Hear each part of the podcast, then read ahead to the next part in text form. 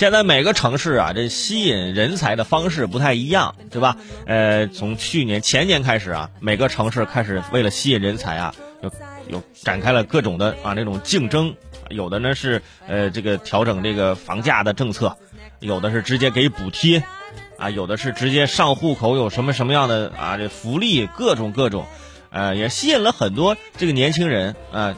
就是多了一些选择。那之前很多这个年轻人或者有想法的一些年轻人，大学毕业之后选择的城市其实不多啊，无非就是北上广深那四个城市，我去哪一个呢？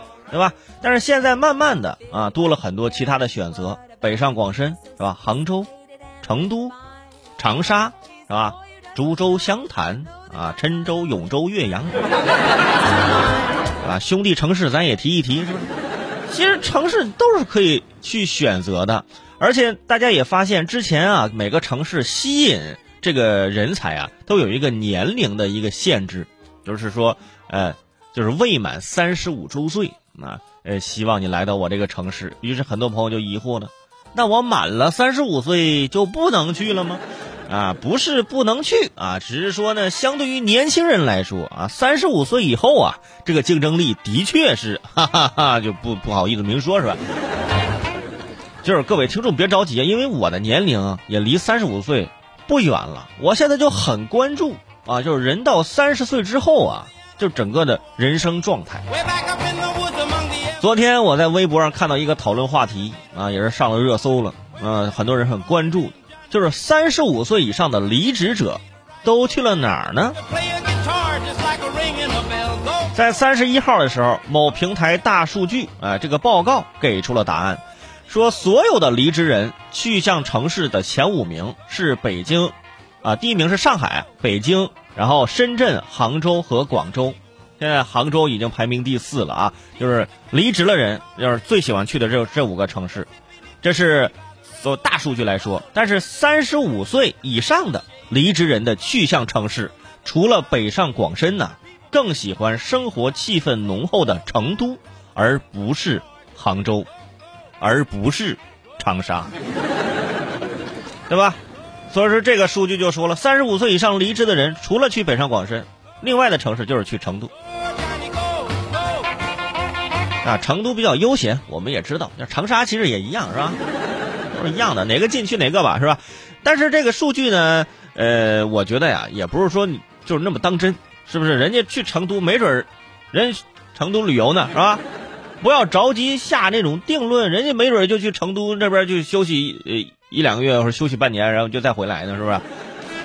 我当时看到这个，我就严重怀疑这是不是成都一个广告。但是想了想，是吧？很多城市都想吸引年轻人，啊，这个吸引这么多中年人，啊。成都可能也上头，哎呀，你三十五岁以上，你说你来我这干啥？想在成都的街头走一走啊，看到很多脱发的光头，是不是？年纪到了，发量也不足了，啊，来街头走一走。现在北上广深离职的人一大把，各位可能最近也在网上看到一些相关的消息啊。你们打开这个二手的买卖网站，全都是啊那些就要离开北京、离开上海的那些啊甩卖生活用品的。要么是因为疫情啊，自己工作没了；要么就是公司没了，是吧？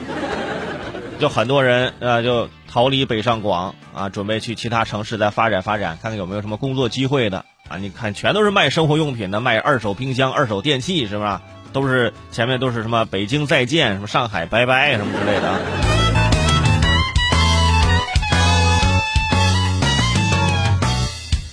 所以说到三十五岁离职之后去的城市，其实我们就可以想一想，三十五岁的时候啊，大家离职是一种什么样的心态？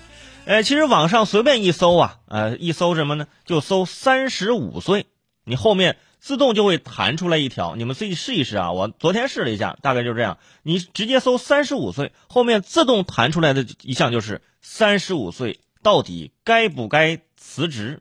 你看当时我看到这句话，我说咋的？这是。这是要怎么暗示什么吗？这是。其实很多人就说呀，就到这个年纪啊，就不敢辞职，因为生活呢有很多的不容易。呃，每个人身边都有那么几个暗自努力的一些朋友。我身边就有一个朋友，这真的有那么个朋友，我不说是谁了啊。这个当然你们也不认识是吧？我朋友那么多啊，我这朋友就在长沙啊，月薪八千，两个孩子，但是生活费可能他觉得不够，晚上就偷偷呢也兼职啊啊送送外卖啊，一个月差不多还可以挣五千块钱的外快。老婆一个月工资大概也是五千左右啊，一个家庭一年二十多万的收入，但是你可以看出依然过的是紧紧巴巴，但是呢。他也非常的努力，曾经呢，他也在吃宵夜的时候就跟我说啊，说到现在这个时候啊，就是你很难有什么创业的想法了，就算有，你没有时间啊去实践，没有资本呢，呃，去尝试，所以现在呢，每天啊能把这个自己规定的这个收入能赚到，嗯，日子能过得平平稳稳就挺好的。就我记得那天啊，宵夜我们都吃了很多啊，当他也喝了很多，最后有买单的时候他。就装醉啊！我也理解这个，之前是我装，现在是他装上。而且三十五岁啊，大学毕业已经超过十年了啊，可能同学聚会啊，你已经不再想去了。孩子要上学啊，老人可能要住院，你开始感受到了多方面的压力。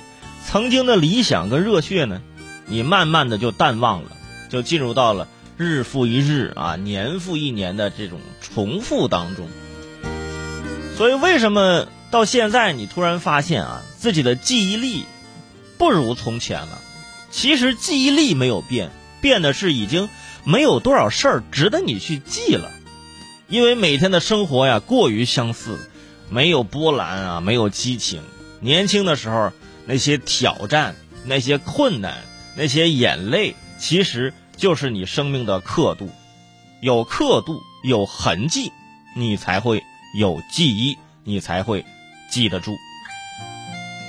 做不了更好的自己，那么就努力做不让自己讨厌的人。我觉得这是三十岁之后啊，或者到三十五岁之后，大家可能内心要坚持的一点点的信条啊。但是呢，大家也不要过于悲观，因为疫情期间有很多身边的朋友，呃，是。因为主观或者客观的原因啊，离职了，对吧？有的人压力也很大，还是要说一些例子啊，鼓励你们。比如说，有很多这个创业者，三十多岁以后啊，四十岁以后啊，这创业成功的，还有这个七八十岁创业成功的，是吧？卖橙子，是不是？有很多这样的故事。你包括罗永浩啊，罗永浩到现在创业失败多少次了，对吧？都已经去做直播带货了，一晚上也就几个亿，是吧？哎呀，说完这个，我好好好像更难受了。